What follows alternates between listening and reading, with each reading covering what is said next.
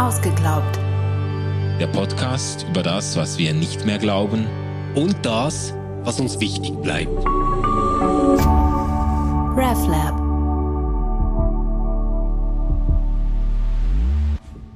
Hallo ihr Lieben, herzlich willkommen zu einer neuen Folge von Ausgeglaubt. Wir sind wieder da, Stefan. Hallo. Und ich.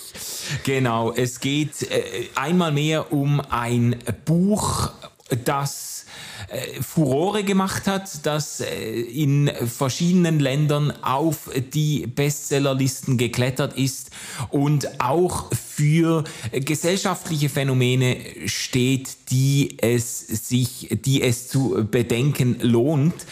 Ähm, das Buch ist von äh, James Clear, äh, so heißt der Autor, und nennt sich auf Deutsch die 1%-Methode. Im Englischen äh, heißt das Buch aber ganz anders, da heißt es Atomic Habits. Mhm. Ähm, Stefan, äh, worum geht's? Das ist jetzt ein Buch. Letztes Mal haben wir gesagt, äh, ich habe äh, ich hab, äh, Surrounded by Idiots empfohlen. Das Buch, das hast du empfohlen. Da hast du ja. gefunden, äh, das lohnt sich drüber zu sprechen. Ich war wirklich ein bisschen begeistert. Muss vielleicht kurz erklären, wie ich auf das Buch gestoßen bin. Ich bin äh, mit dem Zug nach Zürich gefahren und wollte dich treffen und du hattest aber keine Zeit, um mich zu treffen. Und dann bin ich da in den Buchladen gegangen und die haben so äh, eine Sachbuch-Bestsellerliste und da war ähm, dieses Buch die 1%-Methode. Und weil ich dann ähm, alleine war und viel Zeit hatte, ähm, habe ich dieses Buch gelesen und dir dann gesagt, hey, das sollten wir vielleicht auch besprechen. Ähm, das Buch Die 1%-Methode geht davon aus, dass uns mittlerweile allen klar und deutlich gesagt worden ist, dass wir uns Ziele setzen sollen. Das weiß jeder Mensch. Wenn du irgendwie dein Leben selbst im Griff haben willst, dann musst du dir Ziele setzen und wir setzen uns smarte Ziele und wir überprüfen sie mit unseren Trackern und scheitern dann doch immer daran. Mhm. Und genau darum geht's in diesem Buch, nämlich um die Art und Weise, wie wir denn die Ziele, die wir uns setzen, eigentlich überhaupt erreichen können. Und da hat der Autor eine ziemlich bestechende Idee. Er sagt, es geht nicht darum, dass du dir jetzt einfach ein Riesenziel setzt und dich dann immer fragst, bin ich schon da? Sondern habe ich den richtigen Kurs eingeschlagen, mhm. um das Ziel überhaupt zu erreichen? Und das Bild, das er dafür braucht, ist dass ein Flugzeug, das in LA abhebt, um nach New York zu fliegen ähm, nur um einen Meter die Nase drehen muss, also nur um 3,5 Grad die Nase drehen muss und dann landet es eben nicht in New York, sondern in Washington. Mhm. Und das ist so das Bild dafür. Also das ist eine ganz kleine Veränderung, die dich auf einen anderen Kurs bringt, dich zu einem anderen Ziel bringen kann, als das, worauf du sonst zusteuern würdest. Mhm. So viel mal zur Grundidee. Und jetzt ähm, geht er ganz analytisch vor und fragt sich so, ja, wie sind denn eigentlich ähm, diese Möglichkeiten aufgebaut? Wie ist es wahrscheinlich, dass wir eine solche Kursänderung durchhalten? Und sagt, ja, das ist die Macht der Gewohnheit. Wenn es dir gelingt, Dinge in Gewohnheiten zu überführen, dann machst du das quasi automatisch mhm. ähm, und ohne große Anstrengung. Deswegen beschreibt er dann, woraus solche Gewohnheiten bestehen. Und die werden durch vier Schritte ausgelöst. Es braucht irgendeinen Auslöser. Also nehmen wir mal typisch, oder? Hast das Weihnachtsessen hinter dir, die Hose spannt, ähm, du siehst dich im Spiegel und denkst, huhu, mein Bruder ist fett geworden. Aber nein, das bist du. Also du hast einen Auslöser. Dann brauchst du ein Verlangen. Ähm, das ist ziemlich gut gegeben vor dem Spiegel. Ja, man will, dass die Jeans wieder passen. Genau. Wie auch Und immer. Jetzt, jetzt muss es zu einer Antwort, zu einer Aktion irgendwie kommen. Mhm. Und das könnte jetzt und ganz viele Menschen tun das, darin bestehen, dass man sagt, ich kaufe mir ein Fitness-Abo für 1500 Franken, dann wird mein Problem bestimmt gelöst. Und mein Ziel ist, ich gehe fünfmal in der Woche dahin und mache Cardio und ganz hartes Training. Und schon bist du ganz falsch abgebogen.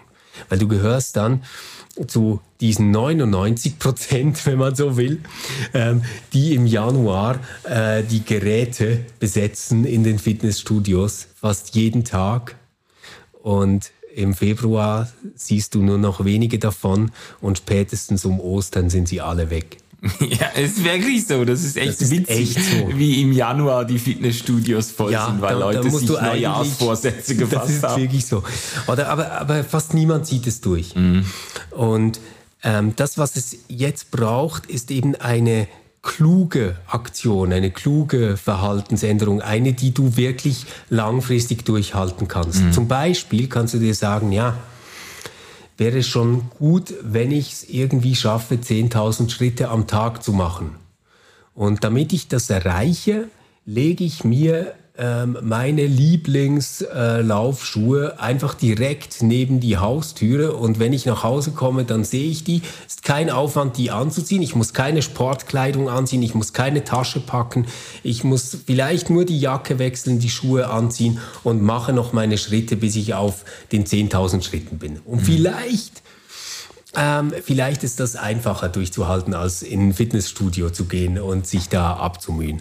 Ähm, Natürlich wäre es noch krasser und noch optimaler, wenn du wirklich fünfmal die Woche im Fitnessstudio bist und das tun würdest, aber das schaffst du nicht. Das wird nicht zur Gewohnheit. Der Sprung ist zu groß. Also nimmst du lieber etwas, das einfach ist, das realistisch ist, das du umsetzen kannst und änderst damit wie das Flugzeug den Kurs ein bisschen und es bringt dich dann eben äh, auch an dein Ziel. Jetzt, damit das wirklich funktioniert, brauchst du sowas wie eine Belohnung.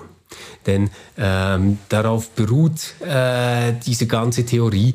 Wir sind Serotonin gesteuerte Wesen, wie mhm. Katzen und wie Mäuse auch. Oder äh, Jordan Peterson sagen würde, wie Hummer auch. und das bedeutet, ähm, wir werden uns an nichts gewöhnen, was uns nicht irgendwie einen positiven Kick gibt, eine kleine Belohnung. Und deswegen ist es sehr klug, dann solche Dinge zu koppeln.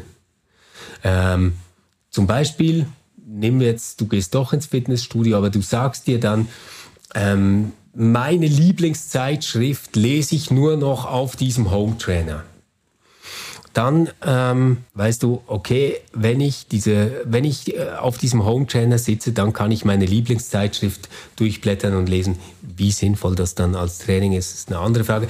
Aber mindestens hast du da einen Anreiz dran ja. gekoppelt. Also, du hast einen Auslöser, ein Verlangen, eine Aktion und eine Belohnung und daraus kann dann eine Gewohnheit entstehen. Mhm. Mhm.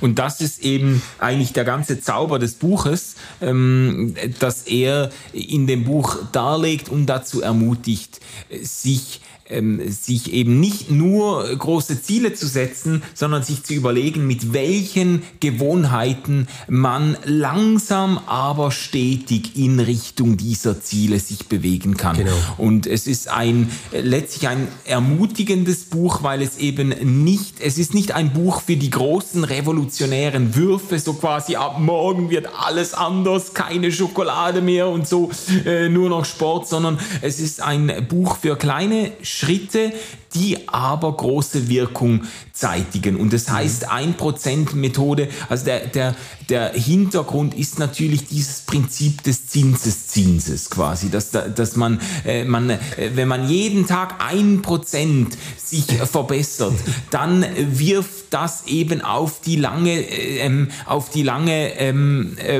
ähm, Sicht, Sicht wirft das dann viel mehr ab, weil die Kurve quasi exponentiell steigt. Man, man ja. jeden Tag ein Prozent von mir aus ein Prozent weiter laufen, wenn man sich das vorgenommen hat, oder ein Prozent weniger, keine Ahnung, Fett oder Kohlenhydrate essen oder wie auch immer. Wenn man das durchzieht, dann wirkt sich das dann exponentiell aus. Mhm. Äh, die guten Gewohnheiten, die, die werfen langfristig ganz viel ab und lassen uns dann zu der Person werden, die wir eben äh, sein wollen. Er verknüpft das ja auch sehr stark mit diesem Identitätsaspekt. Genau, also wer, wer, will ich sein, woher will, will, ich sein, mich ja. entwickeln? Oder und ähm, ja, es gibt Beispiele, da ist das sicher schwieriger, aber um mal so ein ganz einfaches Beispiel zu nehmen, wenn du wieder mehr lesen und weniger Netflix ähm, haben willst, Dann kannst du entweder sagen, ja, ich sollte wieder mehr lesen ähm, und dann kaufst du dir richtig dicke Bücher, hoffentlich in der Buchhandlung und ähm, deponierst die äh, auf dem Küchentisch, damit du sie immer siehst. Es wird alleine wahrscheinlich nicht reichen.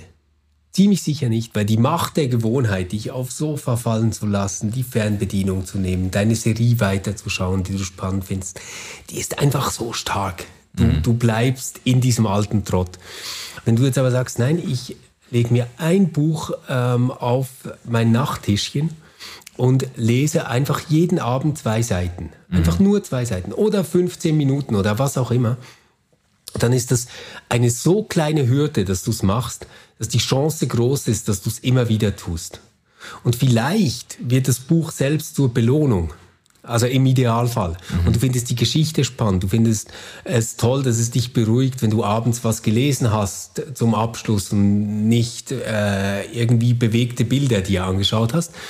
Und plötzlich wird das äh, zu einer Gewohnheit und ähm, es kostet dich keinen Aufwand mehr. Ja, ja. Jetzt hast du eigentlich schon angefangen, vielleicht äh, ähm, müssten wir das noch referieren, ähm, angefangen, diese vier äh, Regeln oder Tipps anzusprechen, die James Clear äh, den Lesern und Leserinnen mhm. mit auf den Weg gibt, um eben Gewohnheiten äh, einzuüben und ähm, äh, oder äh, Gewohnheiten auch abzustellen. Also je nachdem eben, ob es etwas ist, was man sich abgewöhnen will oder, äh, äh, oder was man äh, sich neu erwerben will. Das, das ist aber vielleicht noch wichtig, Manu. Mhm. Wenn man sich etwas abgewöhnen will, dann geht es nicht darum, äh, das um ein Prozent zu reduzieren, mhm. sondern etwas anderes an die Stelle zu setzen. Mhm. mhm. Also da, da ist der sehr klug, ähm, verhaltenspsychologisch. Ähm, das, also jetzt zum Beispiel nicht, ähm, ich rauche eine Zigarette weniger pro Tag, ähm, sondern zum Beispiel, äh, ich gehe 15 Minuten spazieren und, und rauche während dieser Zeit nicht.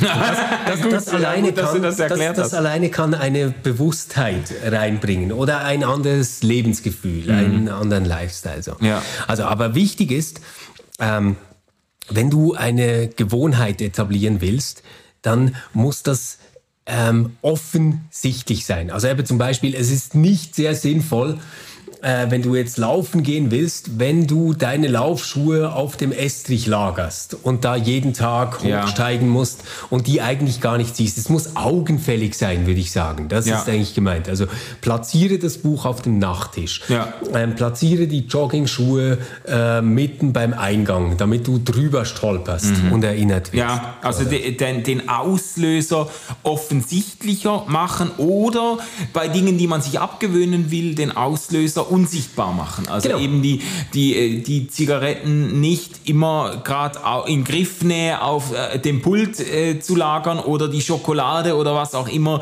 sondern das möglichst weit weg, dass man einen Effort leisten muss und äh, sage jetzt mal Hindernisse überwinden muss, um dazu zu kommen. Da macht man genau. den Auf, Auslöser macht man unverfügbarer. Dann. Wasser am Waschbecken und Cola im Keller. Ja, ja, ja, genau.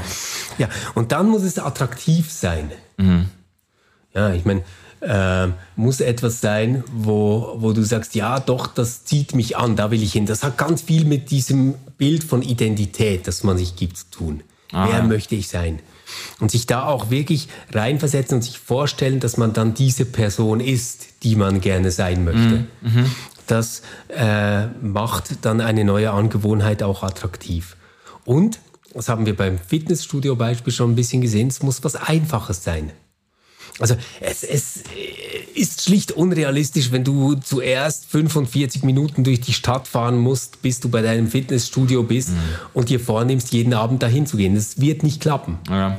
Also Aber die, die Durchführbarkeit genau. erleichtern. Niederschwellig, oder? Ja.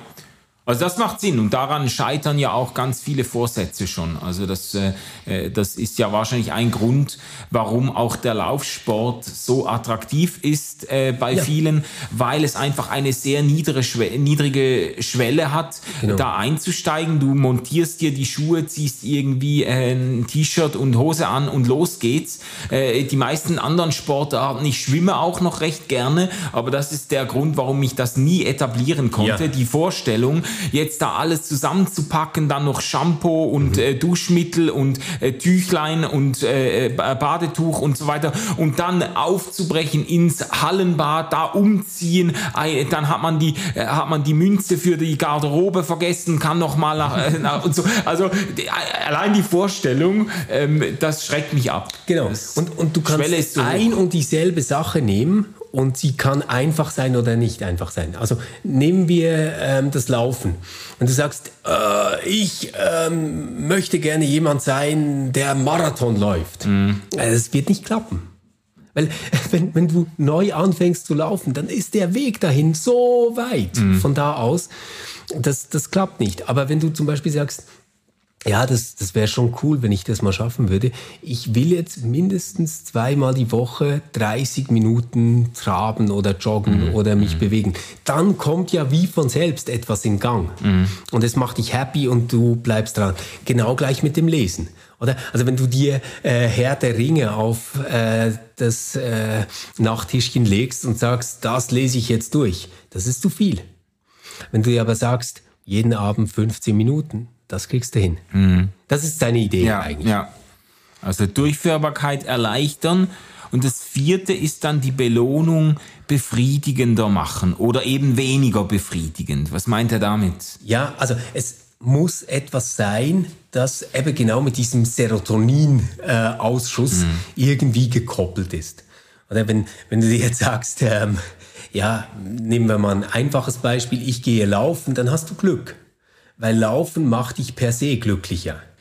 Also niemand geht joggen und ist nach dem Joggen weniger glücklich als vor dem Joggen. Das, das gibt's nicht. Außer du verletzt dich oder so. Aber, aber sonst wirklich nicht. Ähm, aber es kann ja auch sein, dass es Dinge gibt, die mühsam sind. Zum Beispiel, wenn du jetzt sagen würdest, ich schreibe drei Blogbeiträge für das RefLab pro Woche ja, dann ist es nicht unbedingt immer nur Spaß. Das kann auch mühsam sein, sich da hinzusetzen und dann das noch zu schreiben, mhm. während man vielleicht äh, sich lieber entspannen möchte oder was anderes tun möchte. Und dann musst du das mit einer Belohnung koppeln. Mhm. Das übernehmen jetzt im Falle der Blogbeiträge dann die Social Media für dich. Du kriegst Likes, du kriegst Kommentare ähm, oder vielleicht gibt es jemanden im Team, der was macht. Oder aber du könntest dir sagen, Immer wenn ich diesen Beitrag fertig habe, dann trinke ich mein Lieblingsgetränk oder mhm. kriege eine äh, Praline, die ich besonders mag oder irgend sowas. Ja, ja. Das ist dann die Idee, ähm, dass, dass du solche Kopplungen machst. Ähm, dass etwas auch befriedigend ist. Das ist ja. ein Belohnungssystem. Das, das hat wirklich Ähnlichkeiten mit dieser Konditionierung, mhm. äh, die man ja bei Hunden auch versucht hat und bei Menschen auch ganz hervorragend äh, funktioniert, wenn man quasi etwas, was einem vielleicht Mühe macht, verbindet mit, mit etwas, das, womit man sich belohnt, dass man dann schon beim Gedanken an das, was einem eigentlich Mühe macht, die Belohnung mit einrechnet und eine positive innere Reaktion hat, sogar eben entsprechende Hormone ausschüttet. Ja. Äh, ähm, und, äh, und dann eben mehr Anreiz hat, das regelmäßig zu tun. Genau. Ja. Genau. Oder das müssen dann eben nicht Riesensachen sein. Also die Idee ist nicht, dass man sagt, und wenn ich dann den Marathon gelaufen bin, dann darf ich eine Woche in ein Wellnesshotel. Das mhm. hilft nicht. Weil du musst dir wie vorstellen, ähm, das ist zeitliche Verzögerung ist das ja. riesige Problem ja. für das Belohnungssystem. Mhm. Also du zahlst jetzt ständig ein, du musst jeden Tag etwas tun, mhm. damit du dann vielleicht in einem halben Jahr dir eine Woche buchen kannst. Ja, also jeder, der nicht komplett verrückt ist, wird bei den 200 Gelegenheiten bis dahin irgendwann schlapp machen und sagen, das lohnt sich doch nicht. Ja. Und das gilt eben auch für Dinge, die uns langfristig verändern, zum Beispiel eben äh, Fitness oder äh, Abnehmen oder was auch immer. Wenn man sich äh, jeden Tag irgendwie eine Mahlzeit verwehrt oder, die, äh, oder halb so viel isst, als man äh, hätte essen können und so, äh, dann könnte man sich schon ausmalen, in einem Jahr werde ich dann vielleicht 10 oder 15 Kilo weniger wiegen, aber im Moment und für den nächsten Tag und für den übernächsten Tag macht das gerade überhaupt gar nichts aus. Genau. Und dann, da hast du diese Belohnung nicht nicht. Und da ist jetzt der Trick quasi, sich künstlich ähm, äh, eine Belohnung an die Tätigkeit anzuheften, die einen dann motiviert, äh, das eben durchzuziehen. Genau. Ja. Und ich muss dir sagen, Stefan, ähm, ich nehme an, du bist skeptisch. Ja, ich bin. Ja. Äh, das ja. ist ja immer mein, das ist ja immer mein Reflex, wenn ich solche Erfolgsrezepte höre, auch wenn ich äh, sagen muss, das habe ich ja auch schon festgehalten. Ich finde das Buch insofern sympathisch, als es eben nicht äh, die komplette revolutionäre Veränderung des Lebens äh, anhand von äh, drei kleinen äh, ähm, äh, irgendwelchen Erfolgsrezepten oder so verspricht, sondern sagt, ja, es geht um kleine Veränderungen, es geht um kleine Dinge, die langfristig sich auswirken. Das finde ich eigentlich sympathisch, aber ich habe natürlich dann immer ganz viele innere Einwände. Also äh, ich denke dann, ja gut, es gibt ja es gibt ja eigentlich keinen Prozess im menschlichen Alltag, der sich zum Beispiel, der sich regelmäßig um ein Prozent verbessern äh, lässt. Äh, schon mathematisch, das gibt ja eine exponentielle Kurve. Irgendwann scheitert es ja an der Realität. Ich kann nicht jeden Tag ein Prozent weiter rennen, weil ich irgendwann dann den ganzen Tag nur noch renne. Ich kann auch nicht jeden Tag ein Prozent mehr abnehmen, weil es mich dann irgendwann gar nicht mehr gibt. Mhm. Und es gibt ja dann auch Effekte, die diesen äh, exponentiellen Veränderungen entgegenwirken. Also ich kann mir natürlich vornehmen, zum Beispiel für meine Fitness regelmäßig etwas zu tun. Ähm, aber ich werde ja beim Ausüben dieser Tätigkeit auch immer älter. Und das heißt, es gibt dann, es gibt dann Effekte, die meinem, meinen Fortschritten entgegenwirken. Oder wenn ich mir Sparziele setze. Ich kann natürlich, kann ich Geld zur Seite legen und sagen, ich, äh, ich jeden Tag ein Prozent und das äh, häuft sich dann an. Aber es kann natürlich sein, dass dann irgendwie die Schweizer Bank pleite geht geht, äh, in der ich mein Geld gespart habe. Das ist kein Problem. Die hat eh Staatsgarantie. Die hat, ja gut, die hat Staatsgarantie. Aber es kann auch sein, dass irgend, dass sonst, dass ich ja. mich verspekuliere oder dass, ähm, dass der, die, die Ehe auseinanderbricht und man mhm. sein ganzes Hab und Gut teilen muss und so. Also es gibt ganz viele Faktoren, die dann, die halt ja. dann auch die guten Vorsätze ähm, zunichte machen können. Und es, es gibt, es gibt natürlich auch, gut, äh, so schlau sollte man dann sein. Es gibt natürlich auch Belohnungen, die man sich, äh, die man sich gönnen kann, die dann die gewünschten Effekte gerade wieder unterlaufen. Also ja. wenn ich natürlich äh, das Hefeweizen nach dem langen Lauf. Ja, genau. Oder mich mit ja. einer Zigarette belohne für einen für einen 30-minütigen äh, Lauf. Dann, dann habe ich ja, aber aber vielleicht, ich glaube, ein Missverständnis steckt in der Sache. Wenn, wenn du bei diesem Bild bleibst ähm, mit dem Flugzeug, das seinen Kurs um 3,5 Grad ändert, mhm. dann ähm, korrigiert das Flugzeug ja den Kurs nicht jede Meile neu, sondern es hat diesen Kurs eingeschlagen und landet in Washington statt in New York. Mhm. Das, das bedeutet jetzt auch nicht, dass du jeden Tag dann ein Prozent mehr lesen sollst oder jeden Tag ein Prozent weiter äh, laufen sollst oder irgendwie sowas, ähm, sondern es bedeutet nur, dass du diesen, diese kleine Kurskorrektur vorgenommen hast. Und die Idee ist, ab da nimmt das über die Gewohnheit eine Eigendynamik an. Also kann, kann gut sein, dass das dann irgendwann auch stagniert, aber es ist halt zur Gewohnheit geworden. Ah. Kann auch sein, dass du ähm, zehn Jahre später die äh, zehn Kilometer vielleicht zwei Minuten langsamer laufen wirst als jetzt. Aber du läufst sie immer noch schneller, als wenn du diese Kurskorrektur nie vorgenommen hättest. Ja, das ist eigentlich die Idee. Okay, aber ich glaube, da beißen sich vielleicht auch die Metaphern ein bisschen, weil er einerseits von diesem Flugzeugbeispiel spricht mhm. und andererseits jetzt in, in der deutschen Version ausdrücklich von der 1%-Methode spricht und eben auch von den Vorteilen äh, des Zinseszinseffektes bei Gewohnheiten. Das sind natürlich Metaphern, die mathematisch äh, nicht dasselbe, nicht dieselben Implikationen haben mhm. unbedingt. Aber, äh, Oder aber jetzt die Idee wäre zum Beispiel, jetzt nehmen wir mal meinen Code Cola Zero Konsum. Mhm, ja, ich wollte das ja. jetzt nicht ansprechen, aber ich bin froh, wenn du es von selbst tust. Ja, ja. Aber es, es wäre jetzt absurd zu sagen, äh, ja, die Lösung besteht darin, dass ich jeden Tag ein Prozent weniger Cola Zero trinke. Mhm. Das ist, ist, ja auch blöd. Also da bist du ja nur noch am Rechnen und Messen. ja, ja.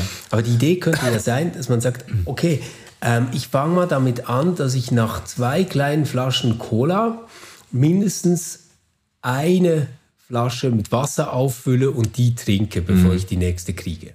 Mhm. Und wenn mir das gelingt, dann habe ich dann als Belohnung, ich kriege danach wieder eine Colaflasche. Mhm. Also ist okay, ähm, ist attraktiv, weil ich spare Geld, vielleicht ist es auch gesünder oder whatever. Muss da irgendwie eine Motivation haben. Und führt dazu, dass ich langfristig viel weniger Cola trinke, als wenn ich das nicht tue. Mhm. Und ich, ich glaube, das sind eigentlich die, die Ideen, oder die, die funktionieren können. Ja.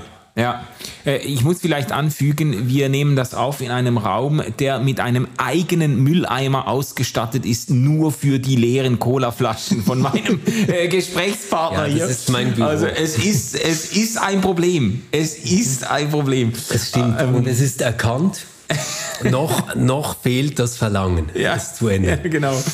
Also witzig ist ja auch, äh, um jetzt so ein paar Parallelen zu ziehen, auch ähm, diese, äh, diese 1%-Methode oder vor allem dieses diese Einsichten in die Macht und Funktionsweise von Gewohnheiten, die macht sich natürlich die Werbeindustrie schon lange zunutze. Also das ist im Prinzip die Art und Weise, wie man uns auch dazu bringt, äh, Bedürfnisse, wir leben ja nicht in einer Bedarfsstillungsgesellschaft, sondern eigentlich in einer Bedarfsweckungsgesellschaft. Äh, die Grundbedürfnisse nach äh, Essen, Trinken, Dach über dem Kopf, die sind sind bei den meisten Menschen eigentlich gedeckt ähm, in unserer westlichen Welt. Und wir leben in einer, in einer Gesellschaft, in der uns ganz viele Bedürfnisse eingeredet werden und geweckt werden in uns. Und das funktioniert nach genau diesen Prinzipien. Also die Werbung tickt genauso, Anreize zu schaffen, äh, auch zum Teil äh, völlig ähm,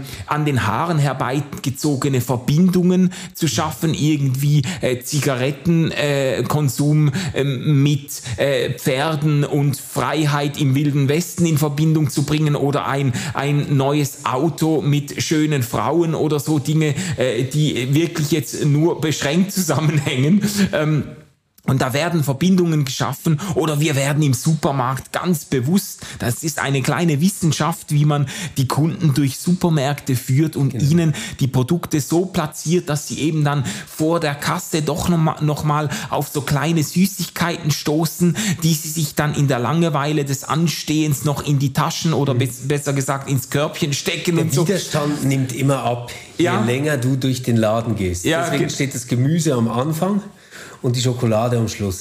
ja, genau. Also das ist ja die Psychologie der Gewohnheiten, äh, die dann witzigerweise natürlich auch den Zielen oft entgegenstehen, äh, die jetzt die wir uns vielleicht anhand eines solchen Buches vornehmen. Eben das ist ja dann, wir nehmen uns vor, irgendwie gesünder zu essen mhm. und weniger Zucker zu konsumieren und gleichzeitig arbeitet eine Werbeindustrie und die Warenauslage in Supermärkten darauf hin, dass wir, wir möglichst viel Zucker zu uns nehmen. Und ja. ich, ich glaube, das ist doch eigentlich ähm, schon das Richtige an dieser Beobachtung, die er macht. Dass er sagt, hey, so unter dem Strich möchten wir doch alle eigentlich so ziemlich ähnliche Dinge. Also wir würden gerne gesund sein, wir hätten gerne genug Geld, ähm, so dass wir uns nicht Sorgen machen müssen. Mhm. Wir möchten gerne langfristige gute Beziehungen führen, etc. Mhm. pp. Also es ist so einfach, sage jetzt mal so, da unterscheiden wir uns wahrscheinlich nicht mega krass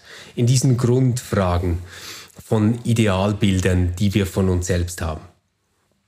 Das Problem ist aber, dass diese Idealbilder immer mit einem zeitlichen Abstand erst realisierbar werden. Also du musst ganz, ganz oft quasi auf den Serotonin-Boost verzichten, um dann das zu kriegen, was da ja, steht. Ja, ja. Also ähm, immer wieder nicht die Pizza bestellen, sondern sie selbst machen und das Geld dann sparen für äh, den Urlaub oder was auch immer. Oder? Mhm. Also, ja, aber äh, das ist für das Gehirn nicht befriedigend, weil ja. das Gehirn will die Belohnung jetzt und sofort. Mhm. Oder? Also das ist die Art, wie Pornografie funktioniert. Das ist äh, die Art und Weise, wie ähm, diese Spontankäufe funktionieren. Mhm. Das, und, und das ist einfach verdammt erfolgreich. So, und, und das, was er doch jetzt tut, ist quasi ein Freiheitsmodell einzuführen, das sagt, du schaffst es wahrscheinlich nicht, wenn du es in diesem großen Bild mhm. denkst. Aber vielleicht kriegst du eine kleine Korrektur hin, die dich trotzdem an den Ort bringt, wo du kommen willst, mhm. ohne ähm, also und quasi mit der Hilfe deines Gehirns und nicht gegen dein Gehirn. Ja. ja. Das, das ist doch so der, der Versuch. Und ich meine, mir leuchtet das, mir leuchtet das wirklich auf mehreren Ebenen ein. Weil äh, also das eine, das, da ist es immer super sichtbar und direkt spürbar, ist natürlich bei diesem Sportthema. Mhm. Oder da ist äh, Literatur geschrieben worden, wie wir welchen Muskel ähm, durch welche Art und Weise optimal auslasten, damit er möglichst wächst und was wir dazu essen und trinken sollen und wie viele Minuten Schlaf wir dann mehr brauchen oder wie, all yeah. das ist gemessen. Nur das orientiert sich immer an einem Optimum und wenn das Optimum dein Maßstab ist, dann wirst du nie was durchziehen. Ja. Du wirst immer eine Ausrede finden, warum es nicht geht und du wirst frustriert sein und es klappt nicht. Weil diese Verhaltensänderung an einen Erfolg gekoppelt ist, der zu weit in der Zukunft liegt. Mhm. Wenn du es aber schaffst, eine Gewohnheit zu haben, die noch so läppisch ist und seien das einfach irgendwie 50 Liegestützen am Tag, dann wirst du damit, wenn du das ein Jahr lang machst, mehr Veränderung hinkriegen als äh, wenn, wenn du riesige, hochtrabende Ziele und Studien auf deiner Seite hast. Naja, naja. Und, und da leuchtet es ja ein. Ich, ich glaube aber auch, dass das Ganze ähm, auf einer religiösen Ebene stimmt. Nämlich so, dass wir ähm, da oft dieses falsche Bild haben, dass wir alles, was wir religiös oder im Glauben oder irgendwie tun oder lassen, aus reiner, spontaner Authentizität tun mhm. oder lassen sollen. Also so quasi, ähm, wenn ich bete, dann muss es mich einfach so überkommen und ich muss beten wollen. Mhm. Wenn ich meditiere, dann äh, muss das sich jetzt gerade so anfühlen, dass ich meditieren muss, etc. Äh, das stimmt natürlich nicht. Also wenn du ein lebendiges Gebetsleben willst, dann brauchst du eine Ritualisierung. Wenn du eine funktionierende Meditationspraxis willst, dann brauchst du eine Ritualisierung. Es mhm. muss Teil deines Alltags werden. Ja. Und da sind wir wahrscheinlich ähm, wirklich bei aller Sympathie für, für die Formenvielfalt und die freien äh, Formen religiöser Praxis darauf angewiesen, dass wir Abläufe haben, die sich immer wieder wiederholen. Mhm. Ja, das finde ich jetzt eine interessante Parallele, die du hier ziehst. Also von den ähm, Gewohnheiten zur Erreichung bestimmter gesundheitlicher, finanzieller Ziele oder was auch immer. Von da auf äh, die Gewohnheiten in der religiösen Praxis zu sprechen, zu kommen. Was wären dann da die Ziele? Also wenn man jetzt von ritualisierter Praxis spricht, von Gewohnheiten, die man sich, also da könnte ich viel zu sagen, äh, äh, da bin ich ja auch mit aufgewachsen, irgendwo so Gewohnheiten äh, des Gebetes und der Stille und der Bibellese und so weiter.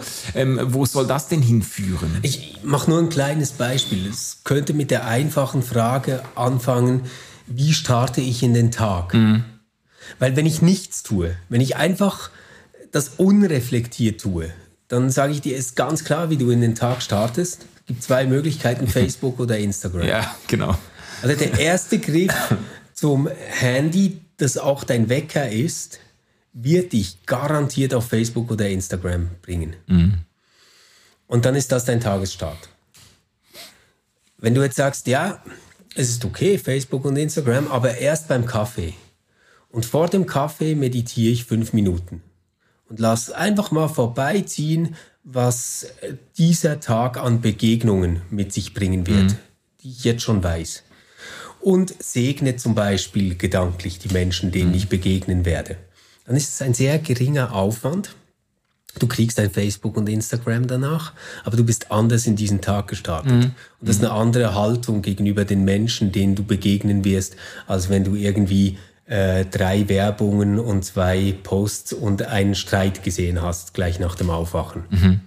Oder ja. das, das könnte sowas sein. Ja. Und das Ziel, das dahinter steht, ist natürlich ein großes Ziel. Das wäre mehr bei sich selbst, mehr in Kontakt zu Gott, mehr in der Welt mhm. zu stehen. Ja, genau. Aber genau. das erreichst du nicht, sondern du brauchst solche kleinen Elemente.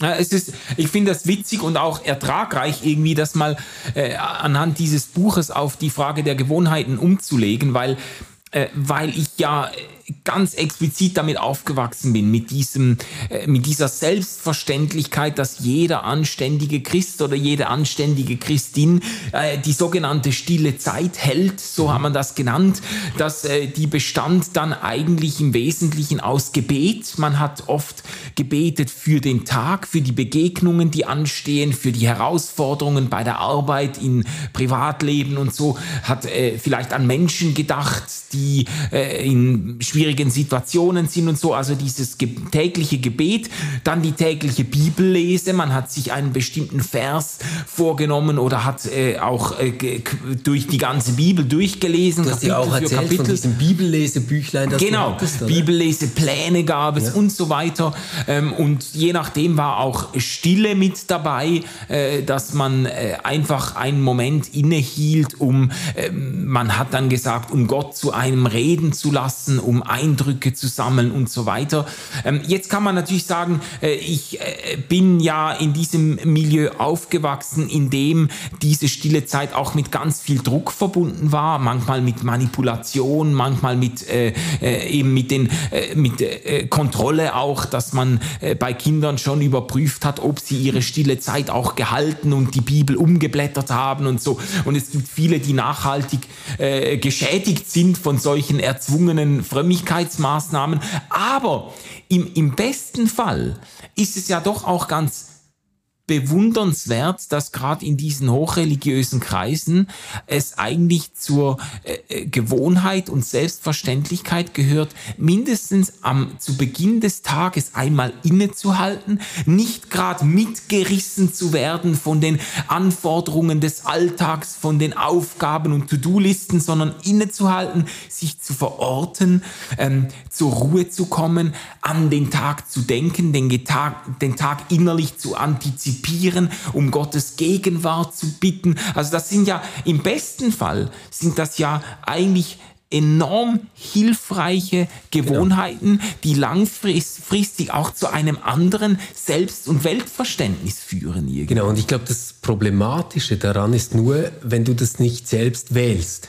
Weil ja. dann wäre, um jetzt bei dieser Terminologie des Buches zu bleiben, es wäre gar nicht attraktiv, das zu tun. Ja. Du tust etwas, weil man muss, weil du sonst ein schlechtes Gewissen hast, weil ja, genau. sonst der liebe Gott böse ist oder sowas, oder? Und dann ja, ist es kein attraktives Ziel.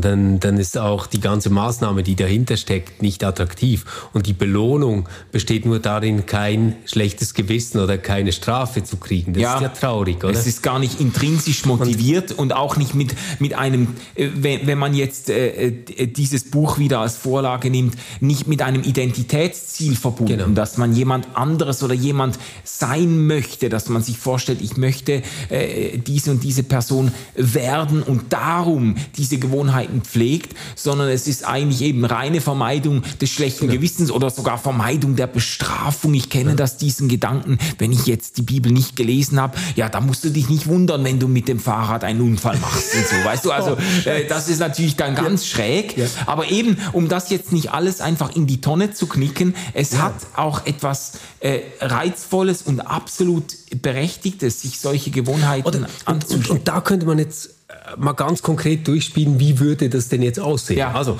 ähm, Manu sagt, ähm, ja, seit ich das mit dem Bibelleseplan nicht mehr habe, lese ich gar nicht mehr in der Bibel. Aber eigentlich wäre es mir wichtig, ähm, wieder in der Bibel zu lesen und ich brauche eine stille Zeit.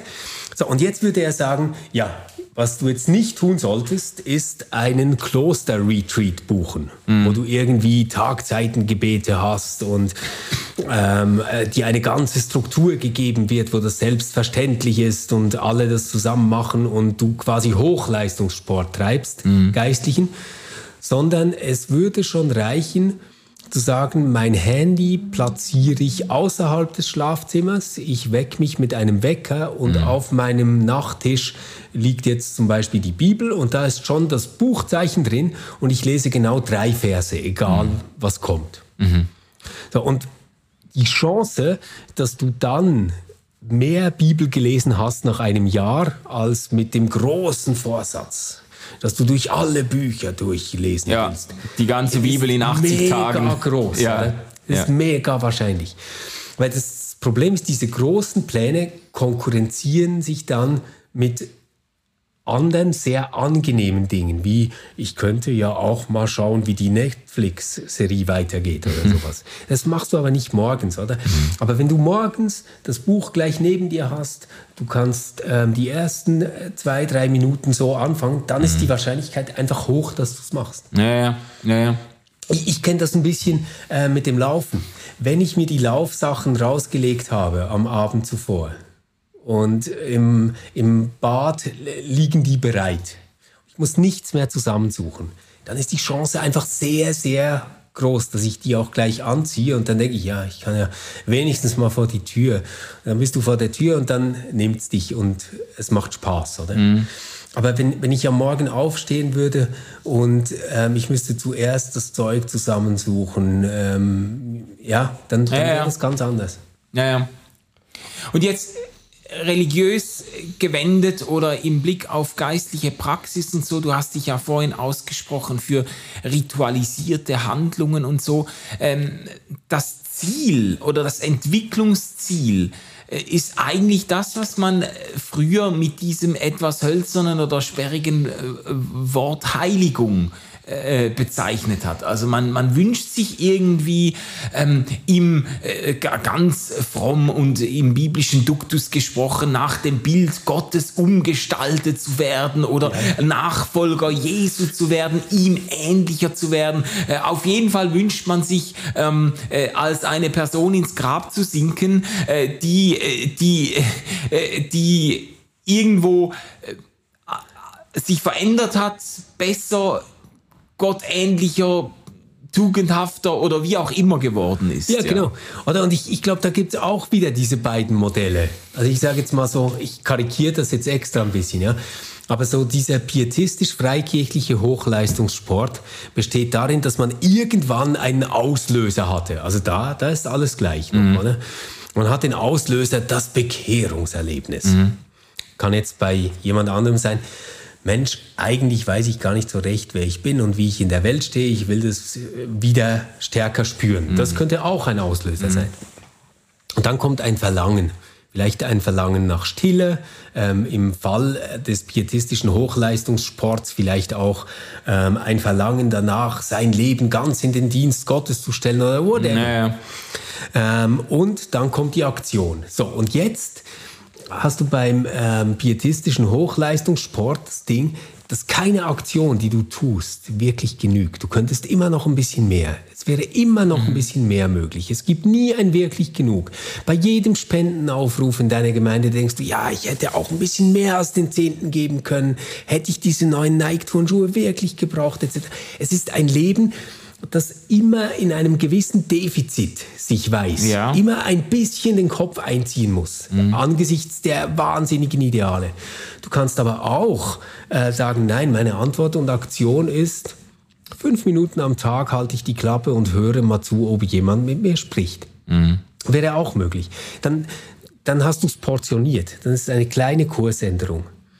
Mhm. Ähm, mhm. Und das, was dann die Belohnung ist, oder? Das muss sich quasi der pietistische Hochleistungssportler auf ein nächstes Leben nach diesem Leben äh, verlagern, weil im Himmel hat er dann eine große Wohnung beim lieben Gott.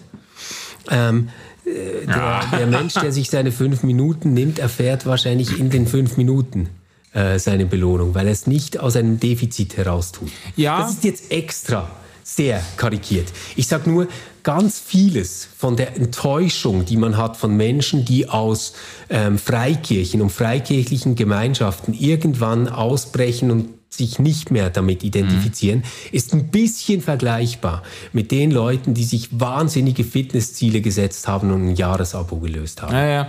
ja also ich würde dem auch gar nicht grundsätzlich widersprechen. Ich finde das jetzt interessant, wie du das anhand des Begriffes des pietistischen Hochleistungssportlers auch problematisiert hast, weil das, das trifft ein bisschen das Unbehagen, das ich aber beim Lesen des Buches auch hatte. Nämlich so dieses, dieses gewisse äh, ähm, Unbehagen im Blick auf einen selbst, ich sage jetzt mal Selbstoptimierungswahn. Eben das kann man geistlich, äh, religiös wenden, aber auch ganz profan haben, so dieses Gefühl, ähm, es ist eigentlich nie gut genug. Ich muss mir immer überlegen, wo, in welchem Bereich meines Lebens müsste ich nochmal ein Prozent Kurs korrigieren, wo könnte ich nochmal eine Schippe oben drauflegen, wo ähm, bräuchte ich nochmal Gewohnheiten, äh, die mich in in eine noch bessere Richtung führen und so. Und das, äh, äh, das und geistlich gewendet wäre das natürlich, ist das natürlich auch möglich. Man hat nie genug gebetet, ja. man hat nie genug gespendet, man hat nie äh, genug Nächstenliebe geübt und so. Und das kann ja auch zu so einem Selbstverständnis führen. Ich bin eigentlich ich bin eigentlich nicht genug. Ich bin, äh, es ist, äh, ich müsste jemand ganz anderes sein und kann ja denn, dann auch irgendwo ein wahnsinniger Sklaventreiber sein, ein wahnsinniger Antreiber, der das, das eigentlich verunmöglicht, mich mit sich selbst auch einmal Frieden zu schließen und zu sagen, ja, ich, ich gucke jetzt in den Spiegel und ja, man merkt, ich sehe mir an, dass ich 40 gewesen bin und, äh, und es äh, ist nicht alles genau am richtigen Ort und so, aber, ähm, aber äh, es ist jetzt auch mal gut so, weißt ja, du? Aber ich glaube, genau das ist doch auch ähm, innerhalb des rein religiösen Konzepts der Heiligung mhm. ähm, schon beides mit drin. Also Heiligung oder als Idee, dass äh, es das Wirken des Heiligen Geistes an den Menschen ist, die darin einen Glaubensweg zurücklegen mhm. und sich als Menschen auch verändern und verwandeln. Ähm, kannst du natürlich so sehen, dass da immer wieder Einbrüche kommen, wo der Heilige Geist dich damit konfrontiert, dass du nicht genügst, dass du immer noch zu wenig bist, dass dein Glaube immer noch zu klein ist, mhm. etc. Ja, das kann man schon auch unter dem Thema Heiligung verhandeln und dann ist das wirklich etwas, was dich krank macht, was dich kaputt macht. Ja, ja. Und deswegen stehe ich so auf Rituale, nämlich zu sagen, na, darum, äh, darum geht es eigentlich nicht. Es geht darum, dass Heiligung ein begleiteter Lebensweg ist von ähm, religiösen Ausdrucksformen und Praktiken, ähm, mhm. die ich schon vorfinde, durch die Kirche, durch die Gemeinschaft, in der ich drin bin, ähm, wo ich Angebote habe, die ich nicht selbst erfinden muss. Mhm. Ähm, zum Beispiel ein tägliches Unser Vater und sich verbunden fühlen mit allen ähm, die das auch beten an diesem Tag, mhm. überall auf der Welt und mit denen, die das vor Jahrhunderten schon gebetet haben. Mhm. Das, das wäre zum Beispiel sowas. Oder das Abendmahl wäre auch sowas. Ähm, oder zu sagen, ähm, wenn ich an jemanden denke, weil er oder sie operiert wird oder krank ist oder eine schwere Zeit hat, dann zünde ich eine Kerze an und ähm, segne diese Person gedanklich mhm. oder sowas. Das sind alles kleine Bausteine, die aber zu einer anderen Art von Spiritualität und Innerlichkeit führen. Und das würde ich schon als guten äh, Teil von Heiligung äh, mhm. verstehen, weil es nämlich nicht darum geht, selbst heilig zu werden, sondern durch das Heilige verändert zu werden. Ja, okay, das, das finde ich jetzt eine gute Wendung, weil wenn wir schon mit diesen großen Begriffen um uns werfen, dann könnte man natürlich das Pendant oder äh, die, wie sollte man sagen, äh, die Schwester äh, der Heiligung zur Sprache bringen, nämlich die Rechtfertigung. Das ist ja, das sind ja die beiden ja. Begriffe, die sich irgendwo ergänzen oder aufeinander aufbauen. Oder ich würde sogar sagen, ähm, die Heiligung ist in die Rechtfertigung hinein verschränkt oder, äh, oder eingesenkt quasi. Also das, das Fundamentale oder das Grundlegende ist diese Rechtfertigung und die gilt uns ebenso, wie wir jetzt sind. Und das ist ja genau. doch genau der springende Punkt, dass, äh, dass äh, so wie wir uns im Spiegel äh, anschauen, so wie wir jetzt sind mit allen Ecken und Kanten, mit allen Unvollkommenheiten und schlechten Gewohnheiten und so weiter, dass wir so aufgehoben sind in dieser Zuwendung Gottes. Und dass aus, aus dieser Liebe Gottes, die uns selbst jetzt gilt, dass aus dieser Liebe Gottes heraus auch ähm, die überhaupt die Fähigkeit und die Motivation aufbrechen kann, äh, nochmal ähm, äh, sich auszustrecken nach einem anderen Leben. So, das ist wie eingelassen in diese. Ja. Wenn das anders wäre, dann würde man ja versuchen, mit seiner äh, Heiligung, mit seiner äh, geistlichen Entwicklung und Veränderung irgendwie einer einer Anerkennung Gottes hinterherzurennen, die uns erst gilt, wenn wir einen bestimmten Perfektionsgrad erreicht haben. Oder so. Also ich glaube, das ist eigentlich die große Frage des Verhältnisses von Gesetz und Gnade wenn man so ja, will. ja. Oder von Evangelium und Gesetz. Ja, genau. Äh, und da gibt es ja diese lutherische, aber ich würde auch sagen weitgehend schon auch katholische Zuordnung, dass man sagt, ja, zu, zunächst mal hast du das Gesetz und das überführt dich mhm. und du merkst, oh, ich genüge nicht. Also Blick in den Spiegel nach Weihnachten. So, oder? ähm, und äh, daraus kommt dann sowas wie eine Sehnsucht äh, danach, ähm, heil zu werden mhm. oder was immer das dann bedeutet.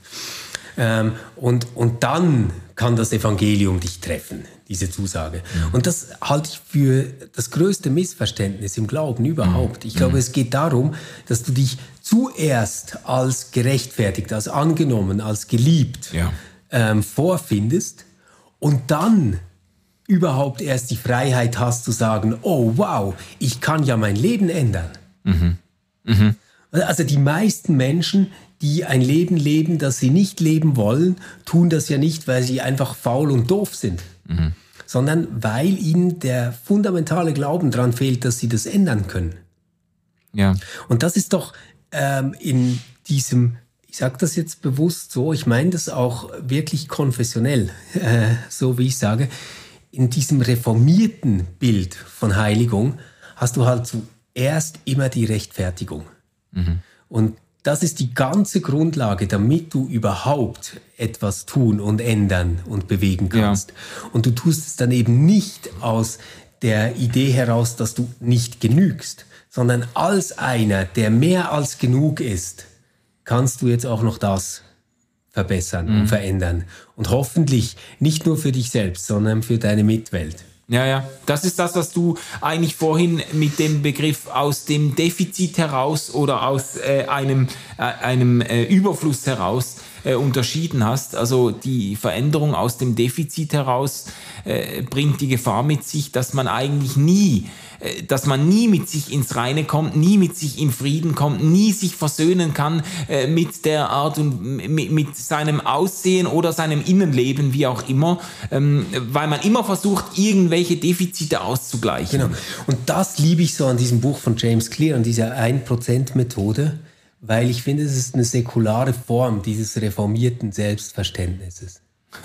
Oder weil ich nämlich nicht mehr in einem Kampf bin mit mir selbst und mich quasi im Spiegel anschreien muss, du faule Sau und jetzt quäl dich und mm. mach was oder irgendwie so, sondern ich bin in einem versöhnten Verhältnis mit mir selbst und sage, okay, ich weiß, mein Gehirn funktioniert so, ich, ich krieg da was hin, aber ich muss mich auch belohnen. Mm. Ich muss das jetzt so machen, dass ich ähm, quasi mich selbst als Coach und Partner mhm. nutze dazu. Mhm. Also man hat ein versöhntes Verhältnis zu sich selbst und nicht das von irgendwie einer russischen äh, Eiskunstlauftrainerin.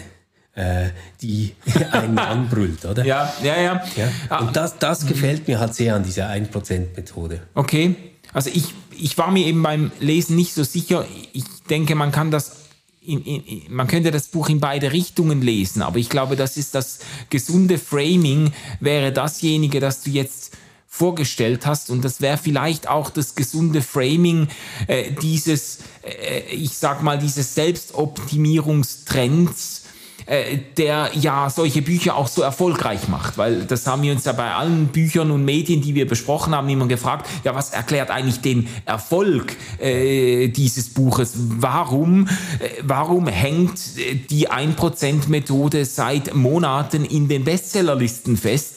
Weil Leute irgendwie das Bedürfnis haben, sich zu verändern, äh, neue Gewohnheiten auszubilden, vielleicht im schlechteren Fall auch, weil sie sich unter Druck fühlen und das Gefühl haben, ich muss jetzt irgendwie, ich muss einem äußeren Bild von äh, Fitness und, ähm, und äh, Schlankheit entsprechen oder so. Es kann eben ganz verschiedene Motive haben. Ja, ich, ich glaube, dass das sicher auch drinstecken kann. Es, es kann wirklich sein, dass das Buch auch deswegen so erfolgreich ist, ähm, weil Menschen sich erhoffen, dadurch ähm, sich selbst zu steigern, besser zu werden, das mhm. äh, Leben besser prestieren zu können, auch unter kompetitiven, widrigen Bedingungen. Mhm. Das kann sein. Mhm. Ich selbst glaube aber, dass in diesem Buch auf eine säkulare Art und Weise eine Sehnsucht zur Sprache kommt, die wir verloren haben in der Gegenwart, ähm, die sich genau mit dieser Idee der Rechtfertigung verbindet. Mhm. Ähm, wir leben in einer Zeit, wo man sich immer selbst rechtfertigen muss. Und das tun wir dadurch, dass wir uns tracken und messen und uns fragen, genügt das?